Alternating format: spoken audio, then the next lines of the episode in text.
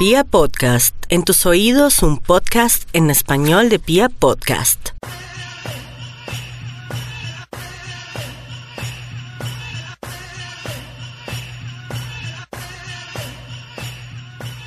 Y se abren las puertas de este closet y desde aquí, desde afuera, les damos la bienvenida a un nuevo podcast. No sin antes agradecer a todas las personas que han estado súper pendientes, compartiendo y comentando los dos primeros capítulos de este podcast fuera del closet.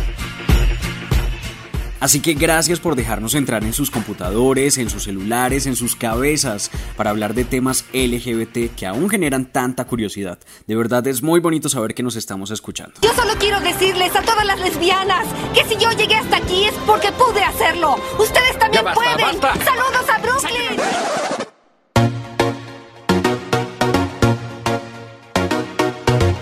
Ahora sí entramos en materia porque seguramente usted ha escuchado o incluso ha dicho cosas como mm, lesbianas sí, pero que no sean tan machorras, tan masculinas. O cosas como, obvio me gustan los hombres, qué rico, pero sin plumas, sin que sean tan locas y afeminados. O incluso han ido más allá y han rechazado a algunas personas a razón de su talla, de su estatura, de su raza o incluso de su rol sexual. Y es que como si no tuviéramos ya suficiente con preocuparnos por toda la discriminación que sufrimos por parte de algunos heterosexuales, de homofóbicos, ahora resulta que la estamos embarrando y es que entre nosotros mismos nos estamos poniendo una cantidad de etiquetas y de requerimientos para aceptarnos unos con otros. El fenómeno es tan grande, tan recurrente y tan evidente que incluso ya tiene un nombre. Hoy en este podcast fuera del closet hablamos de plumofobia. Les encantó como Bender el tremendo. Ahora prepárense para odiarlo cuando amenace su sexualidad en su nueva imagen. Bender el volteado. ¡Joy, joy! ¡Qué rudote soy!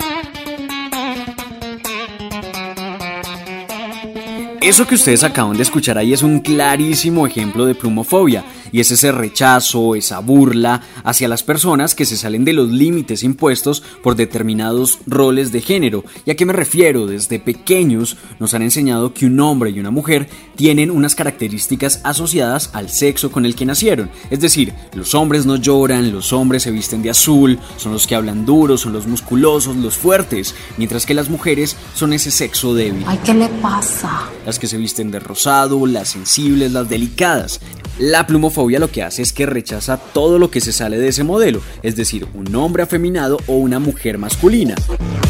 Y es que si lo piensan, romper esos esquemas binarios de hombre y de mujer son el argumento que más alimenta a los homofóbicos. Entonces resulta irónico, triste, reprochable que quienes más sufrimos por una sociedad que no acepta la diversidad, pues usemos esos mismos argumentos para agredirnos unos con otros. Y es que frases tan comunes como "Mm, yo no tengo nada en contra de los gays, pero con las locas o con las mujeres marimacho no puedo, pues se ha extendido fuertemente al colectivo y eso es grave.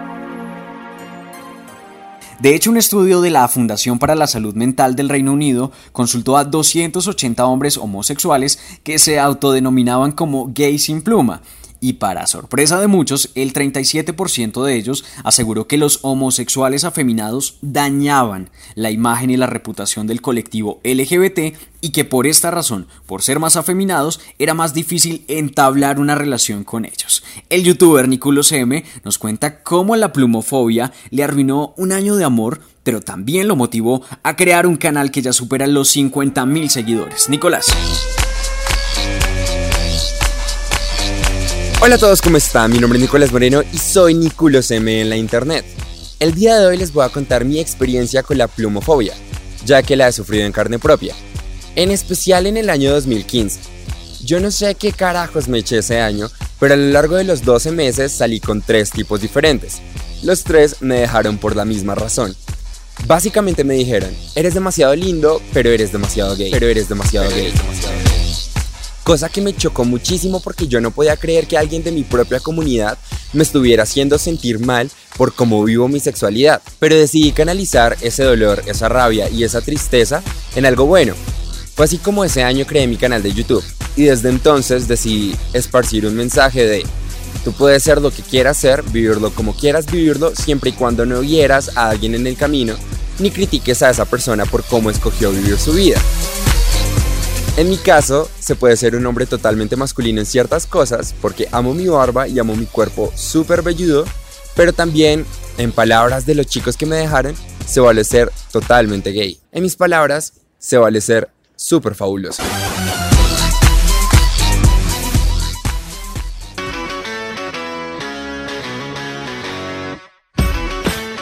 Estoy seguro que como a Nicolás a muchos nos ha pasado. A mí, por ejemplo, me han rechazado por ser bajito, a un amigo por tener unos kilitos de más y a una chica lesbiana de mi universidad la rechazaban todo el tiempo por tener el cabello muy corto. Y ese es uno de los grandes riesgos de la plumofobia, y es que se está naturalizando porque los estereotipos están en todas partes. Por ejemplo, la publicidad para hombres gay está llena de tipos altos, musculosos, de barba, y en cuanto a las mujeres lesbianas el panorama no es distinto, siempre las pintan como una fantasía porno para hombres heterosexuales. Y creo que estamos de acuerdo en que las aplicaciones para citas son uno de esos escenarios donde más se pone en evidencia cómo los estereotipos se utilizan para clasificar a las personas. Ahí aparecen perfiles donde se detalla desde la raza, pasando por el peso, la estatura, los resultados de las pruebas VIH, una cantidad de requisitos físicos para ser o no aceptado por otro. Pero ojo y que esto no se entienda como una anulación del gay masculino o de la lesbiana femenina. Es claro, es cierto, es válido aceptar que todos tenemos gustos distintos, que la belleza es subjetiva y que lo que para mí es sexy, lo que me atrae sexual, intelectual o sentimentalmente, puede que no genere lo mismo en ustedes. El punto aquí es aceptar la diversidad. Esa que pedimos que se respete todo el tiempo, pues tenemos que respetarla nosotros mismos y no tomar ningún tipo de cuerpo o de comportamiento como un motivo o una razón para discriminar, para rechazar o para segregar.